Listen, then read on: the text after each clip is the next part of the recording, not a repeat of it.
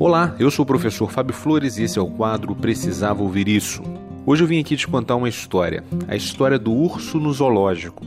Em um zoológico existia um urso com um comportamento bem diferente.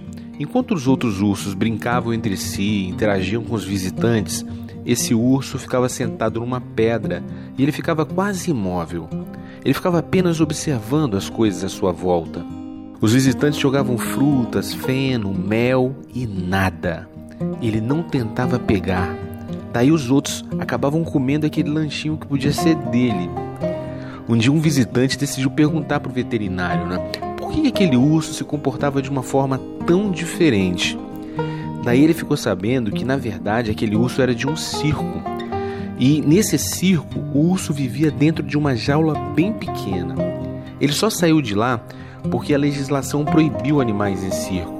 Como ele passou tanto tempo dentro de uma jaula pequena, ele acreditava que ainda estava dentro da jaula. Ele se sentia preso naquela jaula. Daí eu te pergunto: será que nem isso que está acontecendo com a sua vida? Será que você não está preso a algo que te disseram na infância, na adolescência ou até mesmo na vida adulta? Será que a palavra que disseram sobre você não se tornou a sua jaula? Será que você não é o urso dessa história? Será que as oportunidades não estão sendo lançadas na sua frente e você não se estica para alcançar porque acredita que talvez, ah, eu não sei falar em público, ah, me falaram que eu sou desorganizado, é, me falaram que eu não sei liderar, que eu sou burro, que eu sou lerdo. E cada uma dessas afirmações te colocou dentro dessa jaula e você se resumiu a isso.